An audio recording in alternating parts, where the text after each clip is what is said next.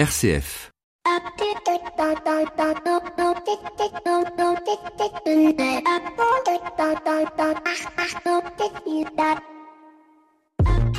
Bonjour à toutes et à tous. Cette semaine, plusieurs faits d'actualité ont marqué mon esprit. La polémique sur Parent 1 et Parent 2, la montée de l'antisémitisme repris en boucle médiatique depuis quelques jours, au détriment d'ailleurs peut-être d'autres infos que celle de la croissance aussi des actes antichrétiens avec près de 1068 actes en février 2019 et pas moins de 5 églises vandalisées, dont une fut d'ailleurs taguée avec des excréments en forme de croix, posant ainsi la question du pourquoi les religions toutes confondues déchaînent-elles autant de haine. Mais c'est d'une troisième info dont je voudrais vous parler, à savoir le combat des moines et amis de l'abbaye de Sénanque qui, dans la quasi-indifférence des médias, tentent de sauver à la fois un patrimoine en péril et un lieu de vie qui, depuis près de 800 ans, accueille dans son présent, dans cet écrin, hors du temps, avec la lavande autour, une vie spirituelle et culturelle. Et aujourd'hui, ce sont près de 400 000 euros qui sont nécessaires à la restauration du bâtiment 12e siècle, dont 6 000 euros sont à charge mensuelle pour payer les locations de l'échafaudage qui soutient l'édifice. Fondation, mécénat, dons privés, lobby, relations prêtes et peut-être bientôt du crowdfunding sont mis en place pour donner un coup de projecteur à ce chef-d'œuvre en péril. Mais qu'est-ce que 400 000 euros finalement? Juste 8 000 fois 50 euros et vous savez quoi? La Fondation du patrimoine, la Fondation des monastères recueille vos dons et sont en mesure de vous délivrer un reçu fiscal. Et à l'approche du carême, c'est peut-être un petit geste tout simple que de donner pour sauver un patrimoine culturel et spirituel presque millénaire et permettre ainsi à la vie monastique de continuer. En parlant de petits gestes, messieurs les sénateurs, ne pensez-vous pas que l'article 61 de la loi de pacte visant à doter l'entreprise d'une raison sociale et que vous venez de supprimer au motif que la vocation de celle-ci n'est qu'économique et productrice de biens et services n'aurait pas permis à quelques grandes entreprises du bâtiment de justement faire un petit geste et venir en aide à cette abbaye Bienvenue dans l'écho des solutions. L'écho des solutions. Patrick Longchamp. Voilà, bonjour à tous et à toutes. Très heureux de vous retrouver comme toutes les semaines pour l'écho des solutions, que ce soit en direct à 17h03 tous les lundis ou à 18h, euh, pardon, de 17h à 18h ou en podcast. Et cette semaine, à quelques jours de l'ouverture du salon de l'agriculture, nous nous intéressons à une forme d'agriculture qui aurait pu être chère à Alphonse Allais qui disait que pour vivre au grand air, il faudrait construire les villes à la campagne. Eh bien, certains l'ont pris au mot puisqu'ils ont décidé d'intégrer la campagne dans les villes. Vous l'aurez compris, nous allons parler aujourd'hui d'agriculture urbaine. Et pour ce faire, nous sommes très heureux d'accueillir autour de cette table. Alors ceux qui sont déjà arrivés et ceux qui vont peut-être arriver parce qu'ils sont dans les périphériques. Euh, Arnaud Ulrich, cofondateur et associé de l'entreprise Upcycle, spécialisé dans le recyclage de biodéchets en entreprise. Guillaume Le Terrier des bergers urbains. Daniel Breuillet, vice-président euh, de euh, alors du Métropole Grand Paris. C'est ça, j'ai, la métropole. Rapprochez-vous du micro, euh, Daniel. Bonjour à vous. Euh, Bonjour. Et puis vous êtes surtout en charge de la délégation de l'écologie urbaine. Johan Hubert, qui est dirigeant de l'entreprise Sous les Fraises. Bonjour Johan. Bonjour Patrick. Merci beaucoup à vous quatre d'être ici, aux deux qui, je l'espère, vont arriver à, à nous rejoindre. Euh, on va parler dans nos 7 minutes de changer le monde avec euh, Nathalie de, des Crackers et comment on peut justement euh, redonner une seconde vie à la drèche, c'est ce résidu de malt qui est délaissé après la fabrication de la bière. Notre invité éco justement va revenir sur cet article 61 supprimé par le Sénat. Il s'agit de Philippe Oléron qui est ancien président des dirigeants responsables de l'Ouest en charge du dossier RSE. Et puis sans oublier bien évidemment nos chroniqueurs, Maxime ayant pris quelques jours de vacances, on l'excusera. Mais surtout on va retrouver la reine des prés, Flavie, pour son actu des solutions. L'actu des solutions. Avec Care News, le média de l'intérêt général, Flavie Depré. Bonjour Flavie, c'est presque le printemps, c'est pour ça que je me suis permis de, de vous appeler la de, reine de des faire prés. un mauvais jeu de mots. vous, savez, vous savez que je les aime bien, plus ils sont mauvais, euh, que je les Plus ils aime. vous plaisent. Et plus ils me plaisent. Je sais pas s'ils plaisent aux auditeurs, mais en tout cas moi ils me plaisent bien. Alors Flavie, qu'est-ce que qu'est-ce que vous avez sorti de votre besace de Care News euh, à nous présenter euh, aujourd'hui dans votre actu des solutions? La Fondation Alors- Abbé Pierre, hein, pour Ouais, commencer. alors pas mal de choses euh, du positif, euh, du moins positif.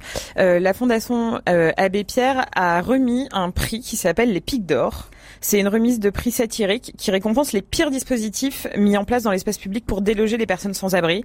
Euh, des pics euh, comme les pics pour les pigeons euh, sur des bords de, de Porsche, de, enfin là où les gens pourraient se réfugier. En gros, on décide que non, on met des bacs de fleurs, tout ce que vous voulez. Et donc ils ont, euh, il y a près de 400, je crois, 350 dispositifs anti- anti-SDF qui ont été recensés et ils ont fait une petite remise des prix, un peu comme les Radio Awards. Et euh, six prix ont été euh, remis. Mais ce que je voulais souligner quand même, c'est la force des réseaux sociaux. C'est-à-dire qu'il y a eu un le pic du dispositif le plus agressif a été remis à BNP Paribas pour une agence qui sur les photos me semble être celle d'Opéra. C'est des petits pics qui sont mis sur des bords de en marbre qui longent euh, l'agence. Et en fait, tout de suite, euh, BNP a réagi. Il y a même eu un tweet de Bertrand Ciseaux qui est le DIRCOM euh, de BNP Paribas et ils ont envoyé des photos. Ça a été enlevé en quelques heures, voire quelques jours, parce que les gens non seulement étaient outrés, mais en plus souligné l'incohérence entre avoir un dispositif d'inclusion sociale assez engagé, revendiquer, mhm. et en même temps mettre des pics pour que les personnes, enfin pour éviter que les personnes se réfugient. Voilà. L'AFF euh, et sa cagnotte, c'est votre deuxième sujet. Oui, alors c'est pas la cagnotte de l'AFF, mais sur Care News, euh, comme vous le savez, on est participatif et il y a une asso qui s'appelle l'Association française des fundraisers et qui euh, décrit comment la cagnotte devient un, un moyen de mesurer la mobilisation citoyenne. C'est vraiment très très intéressant parce que ça recontextualise le politique et l'élan financier. Donc ça va de la cagnotte qui a été montée aux États-Unis pour soutenir la réunion de, de familles en situation illégale euh, il parle aussi de la cagnotte des, des, cheminots, le soutien aux cheminots grévistes. Ensuite, euh, il y a aussi la cagnotte des gilets jaunes avec la, la cagnotte qui devait être utilisée, faite par Lucci pour euh, venir en soutien, voilà, aux, boxeurs des gendarmes, enfin avec des guillemets, c'est comme ça qu'on les appelle. Et donc, euh, ils analysent de façon euh, fort pertinente sur comment on utilise les fonds, comment une cagnotte est aussi un outil de pétition, parce que bien sûr, le fait de participer, c'est encore plus fort que de signer. Donc, je vous invite à lire ça si le, enfin, le fundraising et le crowdfunding vous intéresse, c'est vraiment euh, très intéressant. Alors deuxième nuit de la solidarité qui était organisée à Paris le 7 février, vous y étiez?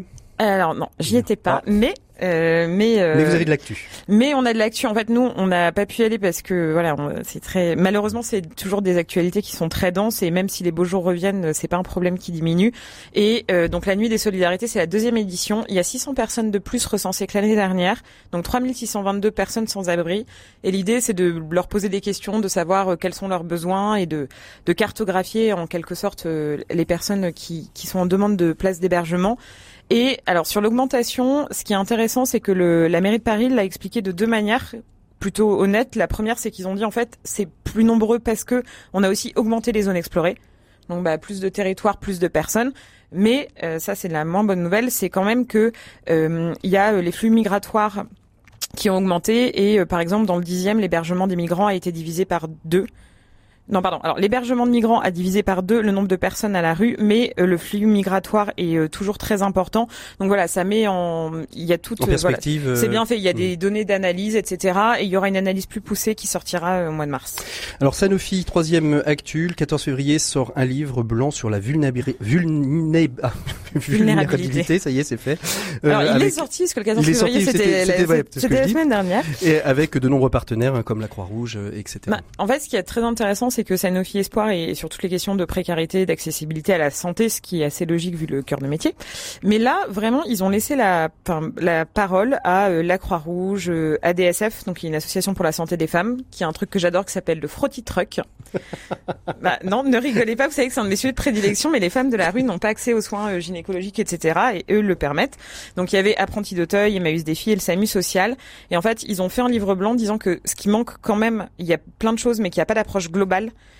et qu'en fait on gagnerait, mais c'est ce que fait Emmaüs Défi et ce que fait Apprenti d'Auteuil depuis des années, à euh, globaliser la vulnérabilité et à prendre en charge tous les points euh, de manière centralisée pour éviter que les gens aient à subir un nomadisme euh, administratif, humanitaire, caritatif, mmh. tous les mots que vous voulez. Et voilà, il lance une plateforme et vraiment il y avait du monde alarmiste du livre blanc qui a été remis à Agnès Buzyn et il y a voilà, nous on a fait un petit résumé sur Care News, mais il y a aussi le livre blanc qui a l'air qui est tout à fait accessible et c'est une approche très intéressante quand on s'intéresse à ces questions-là.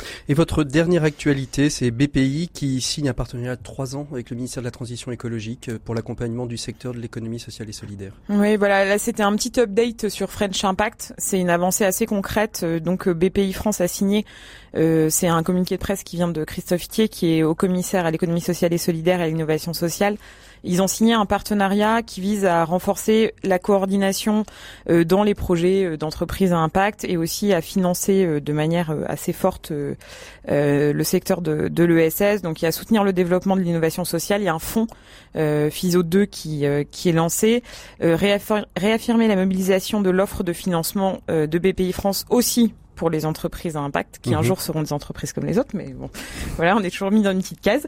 Et euh, bon, soutenir le développement des fonds à impact qui sont pas si nombreux que ça et pour voilà et qui manquent parfois de fonds. Enfin, c'est pas des degrés de, de, mhm. levée qui sont extrêmement forts. Et enfin, euh, encourager euh, l'entrepreneuriat pour tous. Donc ça, c'est une annonce qui a été faite il y a pas longtemps et et ça fait ça faisait longtemps qu'on avait payé une petite avancée de, de French Impact. Merci beaucoup Flavie. on se retrouve la semaine prochaine avec tous nos confrères journalistes de Solutions depuis le salon d'agriculture. Oui, une petite, une petite colonie de vacances au vert. on va se mettre on va se mettre au vert au salon d'agriculture pour justement parler bah, justement du secteur et des solutions et on va nous aussi en parler dans notre dossier euh, d'ici quelques instants. Mais tout de suite, on retrouve notre invité éco. L'invité éco, Patrick Longchamp. Voilà, il est temps de retrouver notre invité économique de cette semaine. Vous n'êtes pas sans savoir que la semaine dernière, nos sénateurs ont retiré de la loi Pacte la notion d'entreprise à mission. C'est l'article 61 euh, de ce projet de loi Pacte. Et quelque part, c'en était peut-être un petit peu le cœur. Et c'est pour ça que j'ai souhaité recevoir aujourd'hui euh, Philippe Oléron, qui est ancien euh, président du club de l'association euh, des dirigeants responsables de l'Ouest, des héros. Philippe Oléron, bonjour. Oui, bonjour. Merci beaucoup d'être avec nous ce soir pour nous parler de cet article 61. Une surprise pour une association comme vous qui regroupez des dirigeants qui ont pris à cœur d'avoir une responsabilité sociale et environnementale au cœur de vos entreprises? Alors oui, effectivement, et je voudrais rappeler euh, que DRO, c'est aujourd'hui 103 euh, euh, entreprises, mais 103 dirigeants engagés dans la RSE et, un engagement fort puisque c'est intégré dans nos réflexions stratégiques et dans les développements stratégiques de l'entreprise, la RSE au quotidien. Alors aujourd'hui, nous sommes 103 à, Nantes, enfin sur l'agglomération nantaise, on représente plus de 40 000 salariés et nous, nous travaillons euh, sur la RSE depuis dix ans. Alors aujourd'hui, euh, de voir euh, le Sénat retirer cet article 61, ça a été, je ne sais pas quel mot employer, une stupéfaction, une déception, et puis en même temps un peu de colère, parce que nous, on y croit. Mhm. Vous y croyez, vous y croyez vraiment à tel point que euh, vous avez fait euh, publier euh, dernièrement un communiqué de presse. on sait bien les communiqués de presse à la fois nous avertir nous journalistes, mais aussi faire un petit peu pression sur les députés. La balle est dans leur camp finalement. Vous pensez que les députés aujourd'hui vont revenir en arrière ou ils vont plutôt suivre le Sénat? Alors, les, députés, euh, effectivement, ont, le, le, dossier entre leurs mains désormais, et on espère de tout cœur qu'ils vont euh, reprendre la main sur ce sujet et réinscrire euh, dans la loi cet article 61, parce que tout d'abord, moi, je, je, voudrais euh, démentir peut-être certains propos qui, qui, sont tenus et rappeler, euh, par exemple, en 2016, en collaboration avec la Banque de France et d'autres réseaux, nous avons pu démontrer au travers d'un échantillon de plus de 4500 entreprises que les entreprises engagées dans la RSE avaient un niveau de performance qui était en moyenne 17% plus élevé que les autres. Mmh. Alors, voilà. Alors, euh, l'un des propos qui a été retenu euh, par, les médias, ça a été de dire euh, finalement l'entreprise n'a que pour mission que de créer du capital et finalement qu'elle laisse un peu faire ceux qui savent faire, c'est-à-dire les associations, sur la dimension un peu philanthropique. vous avez vous marquez que les, les, entreprises qui sont engagées dans la RSE justement ont une performance plus plus importante. quel est quel est le bon le bon équilibre à trouver? Alors les, les les entreprises engagées euh, dans, la RSE intègrent, euh, on a l'habitude de dire, euh, l'ensemble des parties prenantes. C'est-à-dire que nous avons le, le, souci de la globalité des questions sociales, mais aussi environnementales et bien sûr économiques. C'est l'intégration de l'ensemble qui nous rend forts puisque elle nous met en cohérence cette démarche avec tout notre écosystème. Et, et c'est la force de, de nos entreprises aujourd'hui. Dans un environnement qui évolue, dans un monde en transition, et on s'accorde tous aujourd'hui à, à, reconnaître euh, l'urgence climatique, l'urgence des différentes transitions énergétiques. Mais, cet article donc 61, euh, euh, où, où est-ce qu'il menait davantage? Parce que à partir du moment où il y a une loi sur la responsabilité sociale et environnementale des entreprises, qu'elle est appliquée dans un d'entreprises et, et qu'elle est promue par des associations comme les vôtres, qu'est-ce, quel était le petit plus de, de, de cet article par rapport à, à l'existant? Alors, le, le, le, plus de cet article, puisqu'il intègre effectivement des engagements euh, sociaux et environnementaux, je, je, dirais assez classiques, le plus en ouvrant cette possibilité d'inscrire dans l'objet social de l'entreprise euh, une mission l'entreprise euh, nous ouvre, j'allais dire, un espace de liberté supplémentaire. C'est la possibilité effectivement offerte à l'entreprise d'inscrire une mission dans son objet social en sus de, l'intérêt économique et de la rentabilité économique, mais c'est surtout aussi reconnaître que nous sommes euh, aujourd'hui au pied du mur sur un certain nombre de questions sociales, sociétales et environnementales, et que l'entreprise euh, aujourd'hui a son rôle à jouer, a, sa place à prendre, et cette reconnaissance au travers de la loi nous amène à un statut qui augmente cette capacité à être en cohérence avec l'écosystème et donc à assurer toutes les performances. Alors, certains mettraient en avant qu'il y, y, a aussi un risque de voir disparaître le tissu associatif au profit, je veux dire, de la mission que dont va se doter euh, l'entreprise et finalement d'avoir peut-être un conflit d'intérêts entre euh, la dimension euh, caritative-business et, et, donc peut-être de biaiser le but même du monde associatif? Alors non, moi j'y crois pas du tout. Euh, je, pense qu'au contraire, c'est augmenter la complémentarité. Euh, nous sommes complémentaires déjà aujourd'hui et ne pas reconnaître que l'entreprise est aussi un lieu de lien social, je pense qu'on se prive de quelque chose.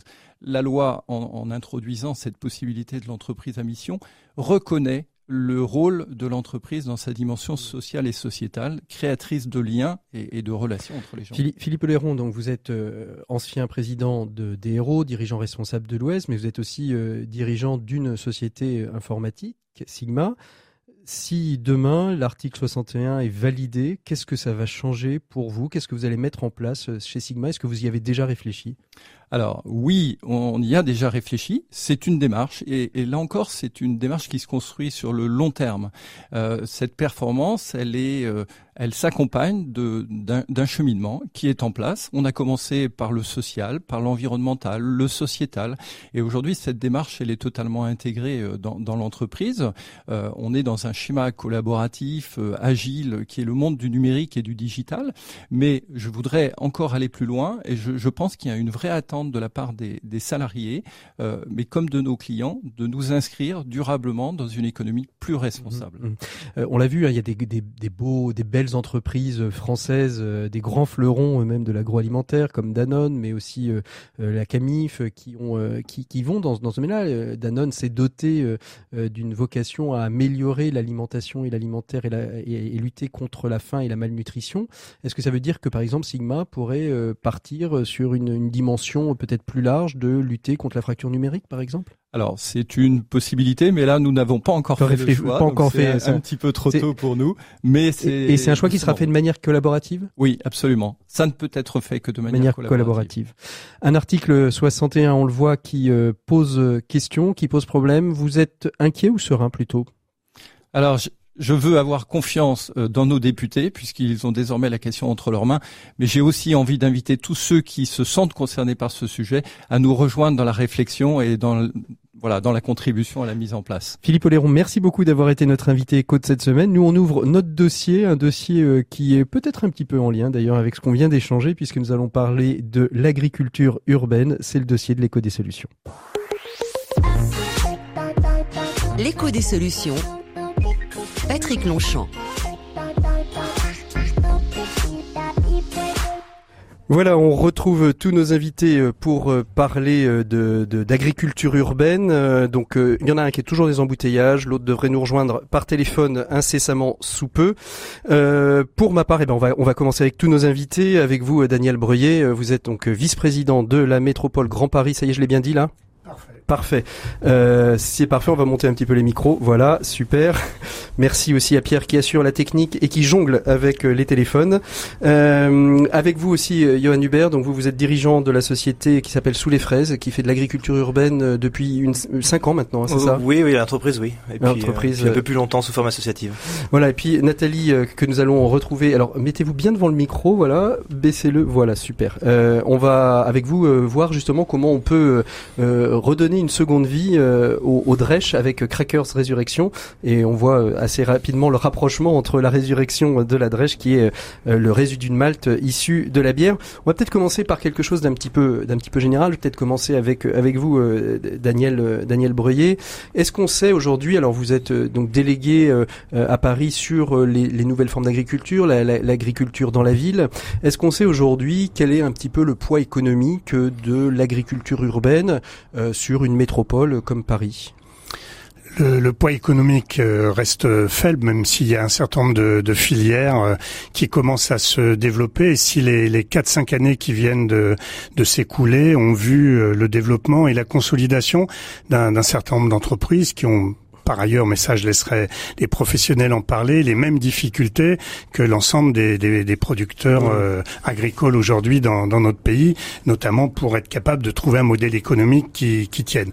Euh, en revanche, l'agriculture urbaine, les agricultures urbaines, euh, dirais-je, se développent et il n'y a pas une semaine sans qu'on inaugure une ferme urbaine, une micro-ferme, euh, des jardins partagés sur ce périmètre de la métropole qui, je vous le rappelle, euh, relie Paris et les 130 communes qui l'environnent, en gros l'ancienne Seine. Hum. Alors quand on parle des, des 130 communes, je on l'avait vu, j'avais j'avais invité une, une, structure qui allait faire euh, son marché dans les dans les fermes aux alentours de Paris.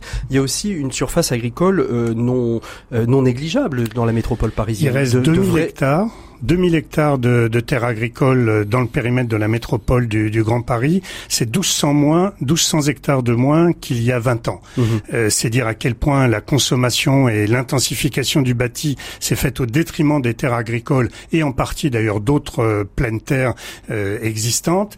Euh, nous voulons à tout prix euh, arrêter cette érosion des, des terres agricoles, les préserver, peut-être même les sanctuariser. Ce sera à l'occasion d'un règlement qu'on appelle le SCOT, le schéma de cohérence euh, territoriale. Et nous affichons dans un plan climat, parce qu'il y a aussi un enjeu lié aux hein. climatiques, mm, mm, mm. Euh, nous affichons l'ambition de regagner ces 1200 hectares perdus et même d'aller au-delà d'ici 2050 vers 2000 euh, ou 3000 hectares supplémentaires. Alors nous rejoint au téléphone Arnaud Ulrich. Bonjour Arnaud.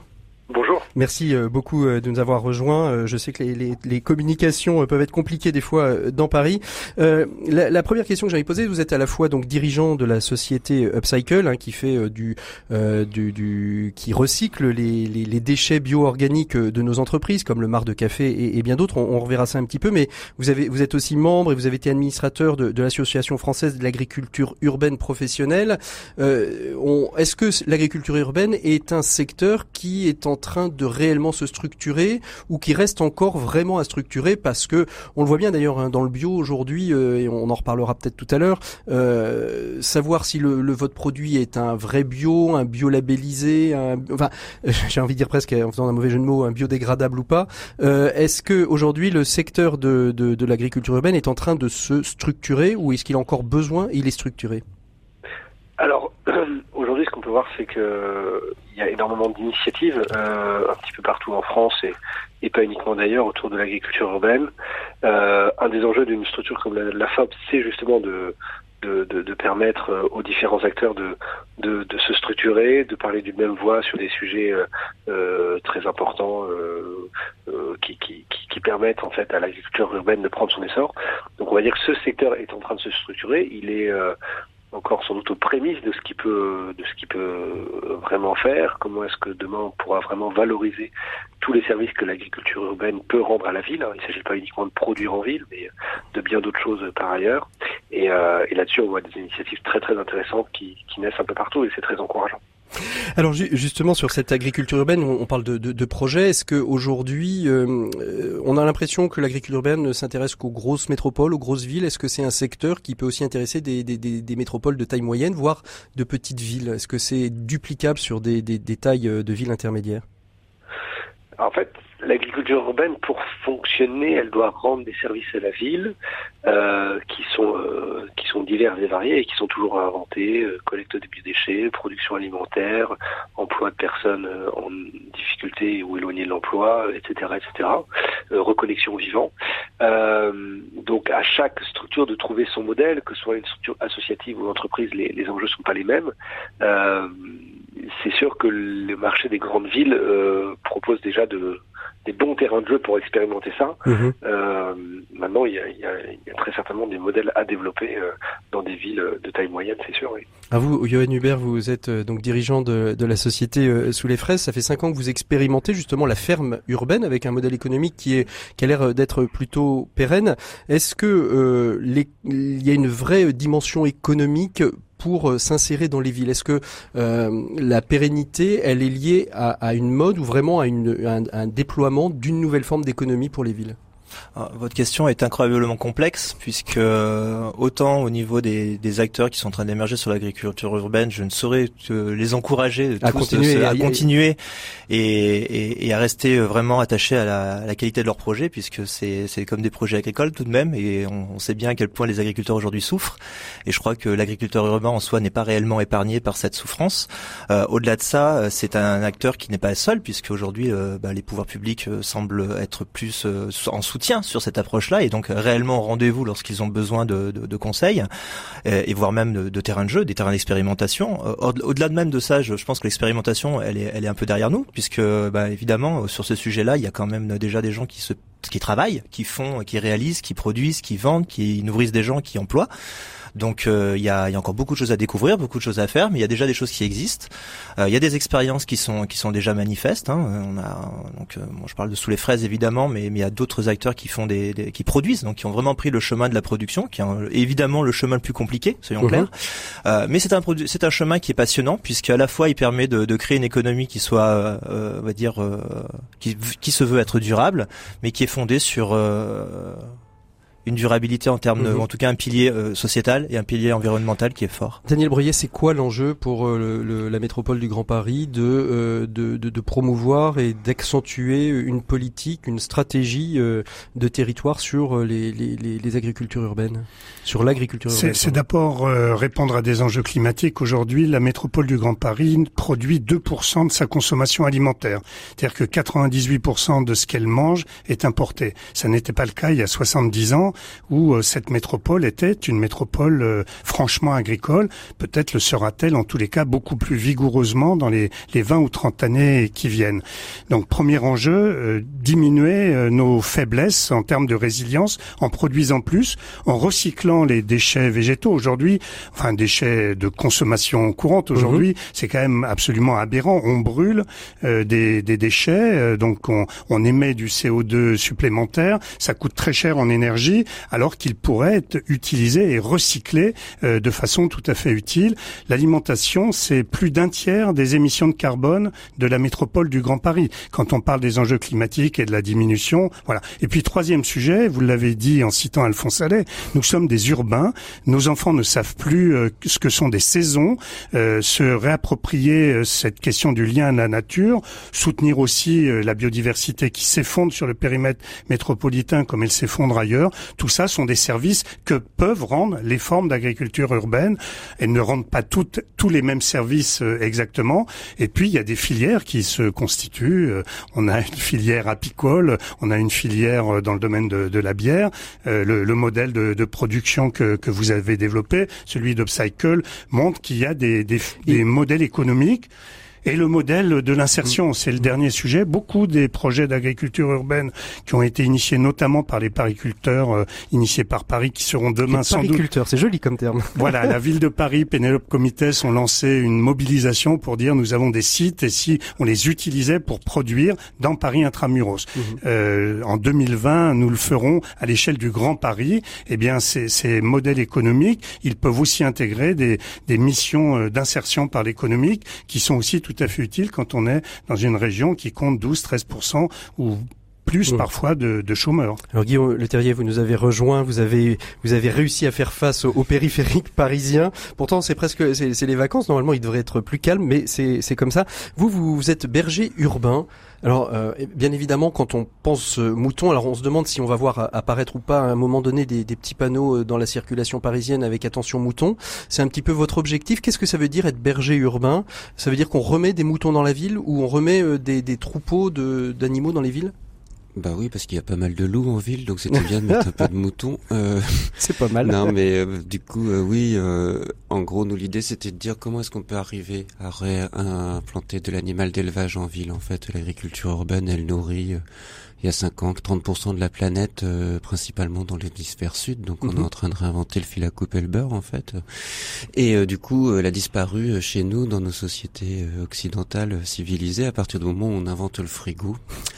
Et nous, l'idée, c'est on n'a plus besoin d'avoir la matière première à côté. Donc. Voilà, on n'a pas trop besoin de lait sur place. donc, du coup, ça permet de, de, de, défaire un petit peu et d'opposer le monde rural au monde urbain. Quoi, en Alors, fait. Ça, ça, veut dire quoi? Donc, euh, vous avez une, une, ferme qui est en plein milieu de Paris avec euh, des moutons. Vous avez des moutons dans différents espaces verts qui. Euh, Alors nous, oui, l'idée, c'est de comment est-ce qu'on peut justement rapprocher les modes de production des consommateurs pour éviter les dérives et savoir qu'est-ce qu'on mange plus sur le mhm. côté éducatif. Et puis en deuxième lieu, l'idée, c'était aussi de voir comment finalement euh, on pouvait rendre des espaces et des parcs et jardins un peu moins onérés que ce qui coûte aujourd'hui en se disant que bah, les collectivités territoriales n'auraient pas toujours les moyens de pouvoir les tenir et les mettre en place comme aujourd'hui en gardant les usages qu'elles ont aujourd'hui de loisirs euh, licites et parfois illicites.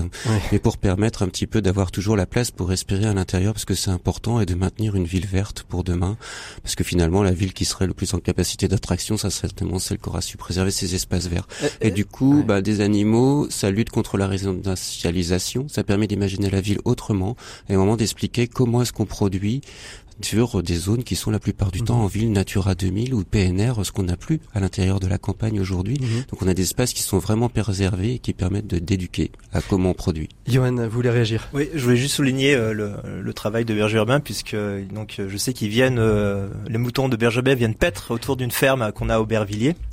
Et, euh, et c'est toujours une merveille lorsque vous arrivez sur votre ferme à Aubervilliers, donc vous êtes dans un parc d'activités et là d'un coup vous êtes à la campagne, c'est-à-dire que vous avez des plantes qui poussent, vous avez un potager, vous avez des poissons qui sont cultivés et vous avez des, moutons en train de paître. Et ça c'est juste formidable. C'est un moment d'émerveillement c'est un moment de bonheur c'est un moment de joie intense.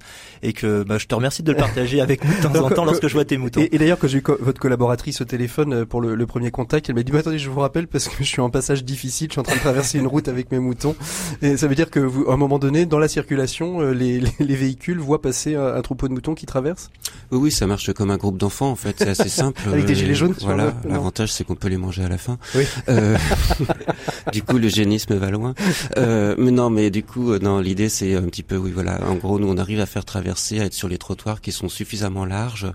Et en fait, le mouton, lui, à partir du moment où on lui donne de la nourriture à manger, il va suivre les pâtures d'un espace à un autre. Ça permet aussi d'envisager et de voir la ville comme une ressource en fait d'un seul coup, et on voit la ville en vert et d'avoir comme ça des successions qui se mettent en place et d'accrocher. Donc c'est souvent les soies vertes mmh. et bleues mais on a la possibilité de traverser au passage clouté à côté. Daniel Bruyet. Je voulais souligner, les bergers urbains sont aussi des fabricants de sourires. Ils font tout ce qu'ils disent sur l'élevage, mais quand vous suivez une transhumance, je, je l'ai fait pour le lancement des rencontres agricoles du Grand Paris, vous apercevez que les automobilistes qui à Paris sont quand même des excités permanents, qui klaxonnent dès qu'il y a un, un, feu rouge ou un embouteillage, lorsqu'ils voient passer des moutons, ils s'arrêtent, ils prennent un selfie, ils font un sourire, les gens sortent sur leur pas de porte. Donc non seulement ils remplissent toutes les fonctions de l'élevage. Il rappelle que nous sommes euh, membres de cette biodiversité, mais aussi il fabrique du sourire. Et en ville, franchement, ça n'est pas superflu. Ah, ah, Arnaud Ulrich, euh, est-ce que aujourd'hui, là je, je, parle de manière générale hein, sur l'agriculture urbaine, on voit les bergers urbains, on voit le travail que fait Johan, on verra ce que fait euh, Nathalie avec Crackers Résurrection, ce que vous faites vous-même avec Upcycle. Est-ce qu'aujourd'hui, tous ces, toutes ces façons de faire de l'agriculture trouvent sa complémentarité les uns avec les autres? Est-ce que les uns sont suffisamment au courant de ce que fait chacun pour pouvoir créer une vraie dynamique euh, commune et, collective? Bah, ce qu'on peut vivre nous au, sein de la, la FOP, donc l'Association française d'agriculture urbaine professionnelle, c'est vraiment justement cet élan et ce dynamisme et cette mise en commun de, pas mal de choses. Je, voulais moi insister, insister vraiment sur un point euh, qui, qui, est, qui, est, lié avec tout ce qui vient de dire, c'est euh, qui, est, qui, est, la base de notre nature humaine, c'est c'est que tout ça, ça permet clairement une reconnexion au vivant. Quoi. Mmh. Dire, voir un mouton passer, voir une plante qui pousse, voir euh, une tomate qu'on peut cueillir, euh, ça permet de nous reconnecter au vivant. Et pour ma part, à moi, euh, qui suis pas du tout euh, agriculteur ni jardinier à l'origine, si je me suis lancé dans un tel projet, c'est que à un moment je me suis senti dans mon petit appartement dans le 15e arrondissement, à l'étroit, et j'avais envie de faire pousser. Alors, je n'ai pas du tout la main verte. Euh, j'avais envie de faire pousser parce que parce que parce que c'était un besoin. Et c'est vrai qu'on est aujourd'hui, on a ce besoin de se reconnecter. Et si euh, les automobilistes euh, sont parfois si grincheux, c'est pas forcément parce qu'il y a des feux rouges et des embouteillages, c'est aussi parce que dans une voiture, il n'y a rien de vivant et, euh, et on a besoin de ce, ce contact. Hein. On se met, on est tout sourire quand on est dans une forêt, on est tout sourire quand on voit des moutons, mais évidemment quand on est dans une zone totalement coupée de la nature parce qu'elle est bétonnée euh, et, euh, et, polluée de partout, euh, on a du mal à, à être connecté à ce qu'on est nous-mêmes, c'est-à-dire un être vivant qui est censé être connecté mmh. au vivant. Euh, Johan Hubert, Arnaud parle de, de, pollution de la ville.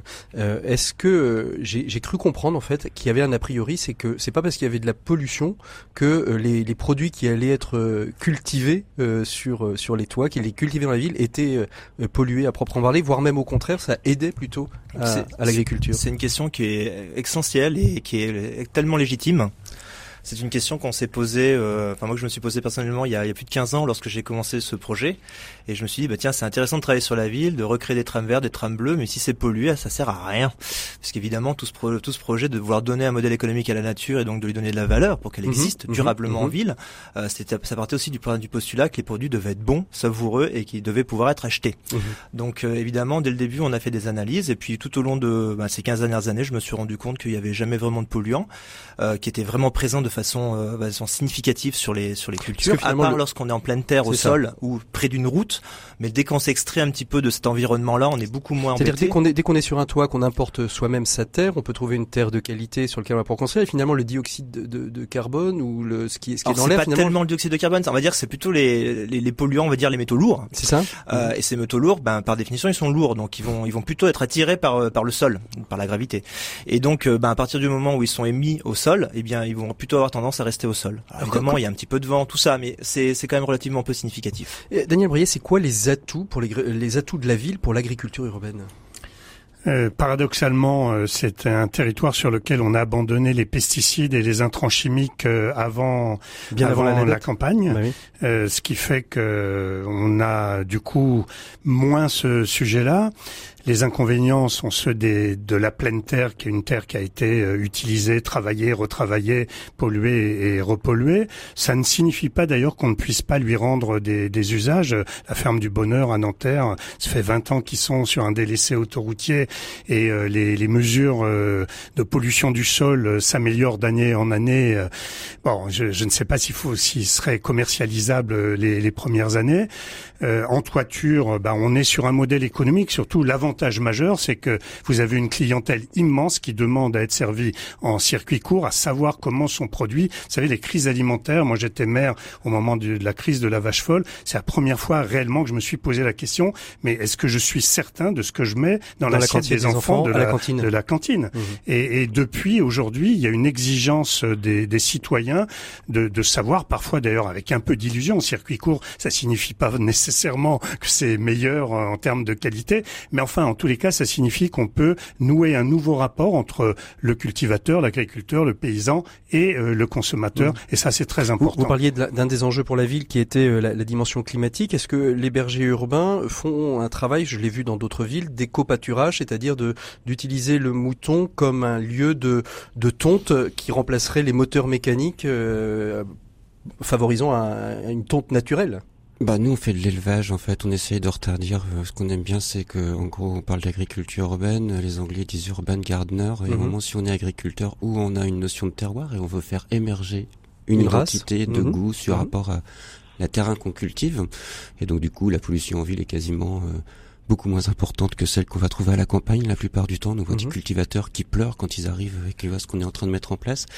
Et du coup, l'éco-pâturage, nous, ça nous pose un souci parce que si on pâture aussi bien, euh, ben, il n'y a pas besoin de rajouter écologique, c'est fait de manière écologique. Mhm. Et pareil avec l'éco-pastoralisme. Et donc, du coup, ça donne des notions euh, de pléonasme qui font un plus par plus, qui fait pas forcément intéressant. Donc, nous, on a une volonté de dire si on veut vraiment, on a la dimension de vendre des animaux, derrière, il faut pas faire d'erreur de pâturage. Il faut gérer la ressource en herbe arbre du mieux possible. Et donc, si on se contente de faire du pâturage ou du pastoralisme, donc, on peut dire finalement il y a deux, il y aurait deux secteurs d'activité, un une activité celle que vous avez développée qui est plus en effet sur la qualité de la viande, peut-être d'une nouvelle euh, d'une nouvelle identité euh, de, de viande urbaine euh, pour pour la. Bah, c'est le cas. Déjà, les chefs ont déjà pris les choses, ça génère des nouvelles filières, mais à côté, par contre, oui, il y aura pas d'économie sur la tonte avec mmh. du pâturage et de bien-être pour les pelouses ou d'augmentation de biodiversité qui vont avec. Il faut vraiment avoir un agriculteur ou quelqu'un qui travaille la terre pour pouvoir se servir du relais animal et avoir une meilleure biodiversité mmh. sur les talus. Johan Hubert, vous, vous êtes, vous êtes lancé donc dans la, la ferme urbaine. Vous végétaliser, vous cultivez davantage sur les toits euh, des, euh, des, des, bâtiments. Euh, comment il y a cinq ans vous vous êtes lancé dans cette dans cette activité? Vous étiez agriculteur de famille d'agriculteurs ou est-ce qu'il y a un agricole. fait un lycée agricole Non, en fait c'est c'est un travail que j'ai mené depuis juste la fin de mes études avec la, la collectivité de enfin, la métropole de Grenobloise. Mhm. Donc j'ai travaillé avec des techniciens territoriaux depuis presque 15 ans pour trouver les meilleures solutions qui étaient en ville, qui pouvaient à la fois permettre aux gens de ben, de, de comprendre pourquoi est-ce qu'on avait cette démarche-là. Au début, c'était vraiment de créer des trames vertes. Hein. C'était pas tellement l'agriculture urbaine. On parlait pas encore d'agriculture urbaine. Mais lorsqu'on a commencé à parler d'agriculture urbaine, évidemment, euh, le sujet euh, faisait sens avec les trames vertes. Donc, effectivement, nous, tout le travail, c'est aussi la biodiversité qu'on met en avant. Euh, au-delà de ça, ensuite est venu le moment de créer en fait une, une démarche qui puisse nous permettre d'en vivre, tout simplement, puisque pour pouvoir se consacrer pleinement à un projet, il faut pouvoir s'en nourrir. d'abord, au-delà de l'idée de base, vous avez d'abord vérifié que le modèle économique allait fonctionner. Ou ah, c'est dix ans de travail avant de, de se lancer dans l'entreprise. Donc 10 ans avant les 50 du lancement, c'est-à-dire 2014 euh, le lancement et, et, 2004 voilà, et 5 ans encore avant pour savoir la technique était la plus adaptée. Mhm. Quand, quand, quand, vous développez la première ferme urbaine, je, je crois que c'est sur le toit du BHV, c'est ça? Toit des Lafayette, 2014. 2014. Vous allez voir les dirigeants leur disant on va on va cultiver votre toit. Quel est quel est leur regard euh, Parce que 2014, on parle pas encore vraiment. On n'en pas encore la On commence à peine à en parler. Ouais. On commence à peine à en parler et là on, on, on tombe sur des personnes qui sont euh, extrêmement sensibles, extrêmement réceptives en fait au message, et puis quelque part qui ont qui ont saisi que pour qu'une démarche puisse un jour exister, il fallait beaucoup de bienveillance. Il fallait les encourager et permettre en fait à cette entreprise ou à cette activité, en tout cas future activité économique, de se structurer. Et ça, c'est pas exactement toujours toujours évident de trouver autant de bienveillance. Et là, on a une chance formidable. Hein. Je peux, je peux mhm. pas, je peux que là, encore une fois remercier les Galeries Lafayette de nous avoir aidés dans cette démarche-là, puisqu'ils nous ont permis de nous aider, de nous aider à, à créer quelque chose qui n'avait pas été fait avant. Même le PLU à l'époque n'incluait pas du tout cette démarche-là, donc en fait on avançait un petit peu dans l'inconnu, euh, de travailler sur le recyclage de l'eau, travailler sur la valorisation des, matières organiques, travailler sur une production organique de végétaux sans pesticides, sans, sans herbicides, tout ça dans une aventure en fait qui, qui avait un modèle économique qui était ben, prévisé, mhm, qui, était, qui était dit mais pas du tout vérifié. Et on, on a rencontré des gens qui nous ont donné vraiment notre chance, et, et, grâce à cette chance, on a su en fait construire notre, structurer notre travail. Alors évidemment, euh, comme je disais en, introduction, on reste des agriculteurs sur ce sujet-là. Évidemment, c'est pas facile tous les jours, hein, puisqu'on mhm. est quand même sujet aux intempéries. On est sujet aussi, eh ben, à toutes les, à tous les, à, toutes les logiques de même de, de, de, de croissance de notre activité, puisque moins, si on ne trouve pas de terrain, ben en fait, notre modèle économique ne peut pas continuer à progresser, donc on peut, on ne peut pas continuer à embaucher des gens. Voilà, c'est tout un, toute une complexité en fait qui est absolument incroyable. Et à partir du moment où on trouve des personnes bienveillantes et on en trouve, eh bien en fait, on, on se sent pas seul. On, mhm. sait qu'on peut construire notre activité et on sait aussi que ben, demain ça peut changer. Daniel Brion, euh, Johan parlait à l'instant de, de, du PLU qui n'intégrait pas, qui maintenant intègre. Quels sont encore les, les éléments, euh, j'allais dire euh, législatifs, qui seraient à mettre en place pour euh, permettre un développement de, de l'agriculture urbaine encore mieux? Et plus facile pour ceux Alors, qui veulent la, la première chose serait sans doute de mon point de vue déjà, encore une fois, de préserver les terres agricoles existantes et d'éviter de les consommer pour des projets dont l'utilité est plus que discutable. Très souvent, quand on, les enjeux de la ville sont si importants en termes de logement, de développement économique, que euh, les décideurs regardent les, les terres agricoles euh, au fond comme une opportunité formidable d'une terre bon marché euh, que nous allons pouvoir transformer. Mmh. Donc, moi, je ne suis pas très chaud des Europacity et autres projet qui vise à transformer de la terre agricole et sur le périmètre de la métropole, en tous les cas, nous voulons que le SCOT protège les terres agricoles. Euh, le, le, deuxième sujet, c'est peut-être de, de reconnaître ce nouveau métier quand même qui est, qui est agriculteur urbain parce qu'il n'est pas exactement dans les mêmes conditions que l'agriculture euh, traditionnelle de, de, plein champ en termes de superficie des, des, exploitations, mais au fond, il a la même vocation. Là, je parle de l'agriculture mmh. professionnelle. C'est nourrir. Voilà, c'est d'abord de nourrir, c'est de nourrir avec une exigence sur la qualité des, des produits. Il va y avoir le, le 27 février, vous serez au salon de l'agriculture. Avec la FOP, nous organisons une des rencontres agricoles sur le lien entre l'agriculture urbaine et la ville et, et la ville et l'agriculture euh, traditionnelle. C'est très intéressant. Je, je, je, vois naître une reconnaissance mutuelle qui n'était pas totalement évidente euh, au début. Est-ce que ça pourrait être aussi des projets de loi imposant, par exemple, à des euh, à, des bâtiments, des bailleurs sociaux, à des à des entrepreneurs, de dire bah voilà sur X de vos constructions, il faut qu'il y en ait un, un, ou deux qui soient végétalisables Alors, pour et, ma part, j'ai publié une tribune qui invite d'ailleurs à un projet de loi pour verdir la ville. Je parle pas là que d'agriculture oui, urbaine, verdir, oui. mais de la nécessité aussi d'avoir des espaces verts en ville pour faire face aux crises climatiques, aux risques d'inondation, aux surchaleurs urbaines, plus 5 à 6 degrés dans les quartiers les plus urbanisés. L'agriculture urbaine est une des réponses à, à ces enjeux-là, mais je pense qu'il faudra légiférer. En tous les cas, nous, nous allons le mettre, je l'espère, dans le règlement. Je proposerai oui. bientôt une charte de la métropole verte pour demander aux promoteurs qu'ils consacrent à minima 5% du budget de toute opération à verdir leurs projets et pas simplement à bâtir sans se demander les aménités vertes qui vont avec. L'agriculture urbaine pourrait trouver là des opportunités pour s'y développer. On va on va voir justement le, le travail que, que fait euh, Upcycle avec euh, Arnaud Ulrich avec Upcycle. Juste avant une, une, dernière question, vous dialoguez aussi avec les autres métropoles euh, qui se lancent un petit peu dans le déploiement de l'agriculture urbaine ou ça reste encore euh, ça reste, euh, c'est plutôt la faute qui aujourd'hui est, l'élément qui fédère mmh. les agricultures urbaines dans les dans les métropoles en tant qu'association mmh. professionnelle. Euh, ça reste quand même sur la région parisienne que l'agriculture urbaine commence à gagner un peu ses, ses galons et à être reconnue aussi par les ministères euh, mmh. concernés. Arnaud, justement, Upcycle, vous vous êtes vous n'êtes pas en soi, au contraire, vous récupérez les, déchets bioorganiques dans, dans les entreprises pour pouvoir les recycler et, euh, en faire éventuellement euh, des, euh, des intrants pour permettre à l'agriculture de se développer. C'est ça, si j'ai bien compris? Alors en fait, nous, ce qu'on fait, c'est que d'une certaine manière, on essaye de déconstruire le travail de Monsieur Jeanne Poubelle, qui a inventé la poubelle qui porte son nom, en essayant de collecter, donc d'abord d'identifier euh, les biodéchets, notamment par exemple le marc de café, euh, et de créer une filière de revalorisation. Alors nous, on est producteurs, donc on a, euh, on produit près de 2 tonnes de pleurotes par mois, donc on tient à, à, rester producteur. C'est pour nous, Johan Hubert l'a bien souligné, être producteur, c'est toujours un pari, c'est toujours la partie la plus risquée, mais pour nous, c'est la partie la plus essentielle parce que on ne peut pas développer la filière qu'on veut développer sans avoir le savoir-faire qui va avec. Mmh. Euh, donc concrètement, on, collecte plusieurs tonnes de marc de café, on cultive des pleurotes avec, euh, et aujourd'hui on installe aussi des, composteurs électromécaniques, donc des, machines qui permettent de composter euh, les biodéchets d'un site. On en a installé un par exemple à, à l'INA, l'Institut national d'audiovisuel, et dans d'autres endroits. Et là, donc c'est tous les biodéchets générés par ce site-là qui vont être compostés et euh, vont éviter donc d'être transportés. Hein. Mhm. Fini le camion poubelle qui passe deux à trois fois par semaine pour récupérer les biodéchets, plus loin parce que c'est fait sur place. Et évidemment, on va recréer euh, de l'agriculture, on va recréer des sols grâce euh, à ce compost. Donc vous allez récupérer, nous, vous allez mettre en place une logistique pour récupérer ce compost, pour ensuite le, le, le, le revendre, le, le redistribuer euh, dans des, pour euh, rendre plus sains des, des sols existants?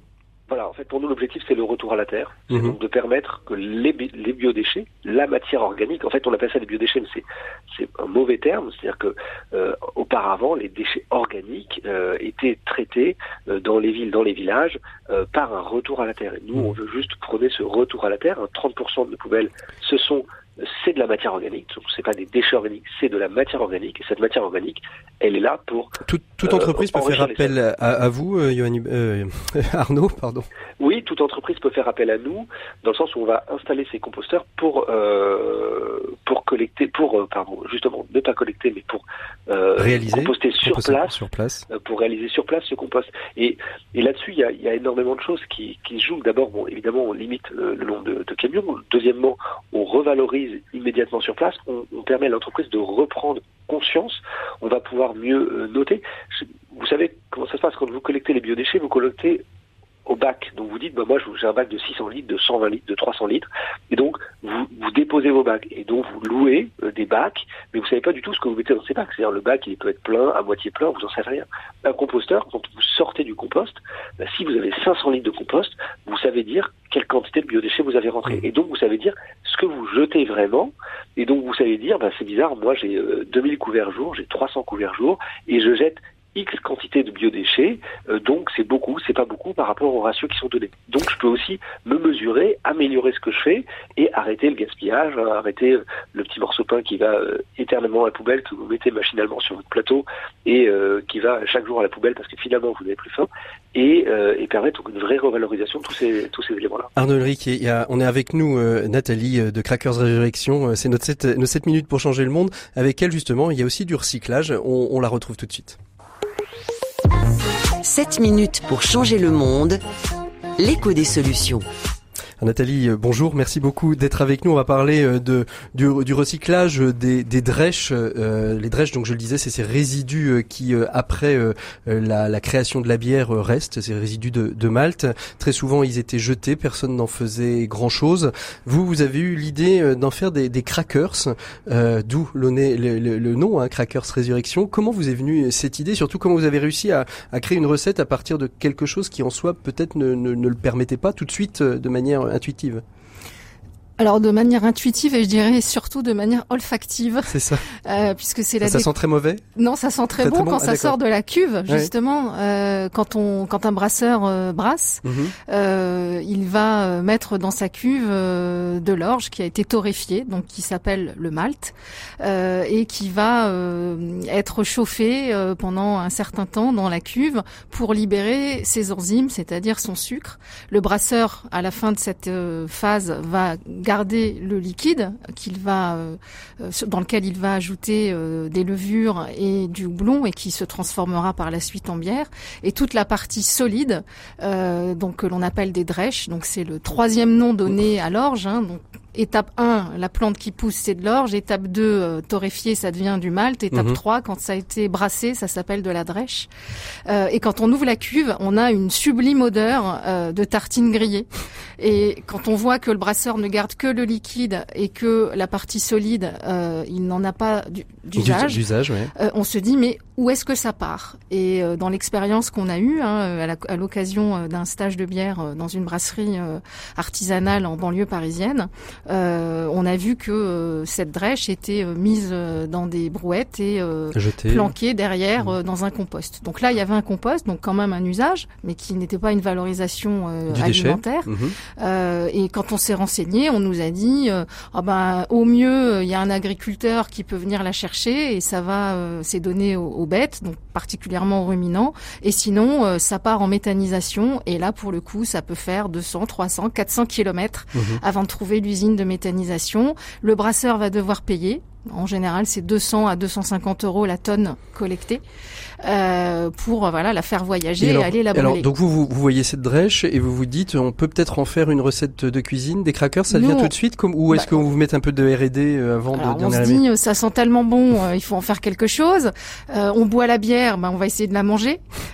donc l'idée d'aller vers un produit lié au monde de l'apéritif et à ce côté convivial qu'on a quand on boit sa bière euh, on se dit bon ben voilà, on, va faire des, des, crackers, voilà, des biscuits apéritifs apéritif.